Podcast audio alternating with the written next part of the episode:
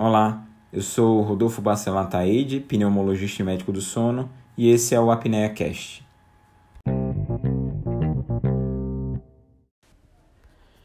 Café é talvez a bebida mais popular e consumida do mundo.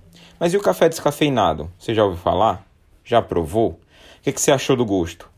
Esse é um tema bastante polêmico quando a gente fala com os amantes do café, pessoal mais raiz, mas se a gente leva em consideração a população geral, as diferenças de sabor são quase que imperceptíveis. Mas as diferenças do sabor imperceptíveis, elas se repercutem na saúde? Existe diferença para a saúde? Primeira coisa que a gente tem que levar em consideração: o café descafeinado não é 0% cafeína.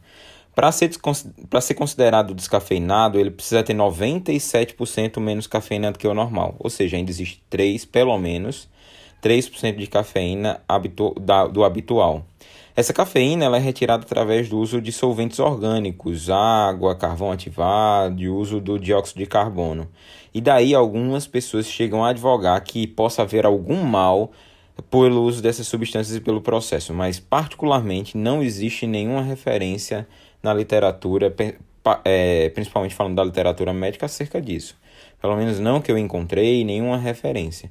O que a gente encontra na literatura é o seguinte, que os benefícios do café se mantêm, melhorando a cognição, a saúde cardiovascular, reduzindo a resistência insulínica.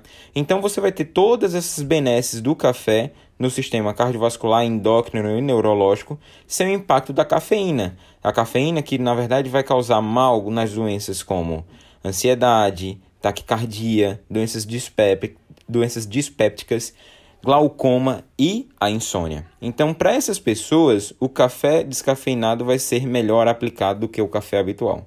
Agora a gente tem que lembrar de uma coisa. Você reduzir a cafeína, ótimo. Tomar o café descafeinado, ótimo. Mas se você beber 10 xícaras de café descafeinado, vai sair a mesma coisa que o normal. Se é particularmente sensível à cafeína ou tem indicação de evitar a cafeína, mas adora o café, o descafeinado é uma ótima opção.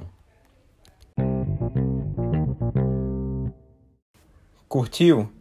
Tem alguma sugestão? Gostaria de tirar alguma dúvida? Não esquece de deixar seu comentário. E aproveita também para seguir as outras redes sociais. Estou no Instagram com o e no Twitter com o RBA Pneumosono. E até o próximo episódio.